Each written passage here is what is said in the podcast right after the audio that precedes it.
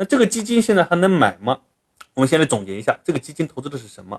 它投资的是新能源，收益怎么样？近一年亏百分之二十，过去三年呢涨百分之一百四十八。那风险如何呢？最大的回撤有百分之四十一。如果说你要买它的话，你要扛住百分之四十一的一个风险，它的波动率呢是相对来讲还是非常大的。持有的时候你这种体验可能不是太好。如果说你对这个知识没有一定的了解，没有这样的一种知识作为支撑，你很难拿得住的。呃，性价比怎么样呢？有这么大的风险，又创造了更高的收益，所以呢，它的性价比还是不错的。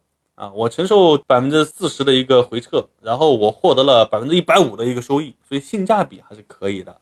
所以对于这个基金呢，我的建议就是，如果你看好它投资的方向是新能源方向，并且呢风险承受能力能够匹配这么大的一个波动的话，是可以考虑的。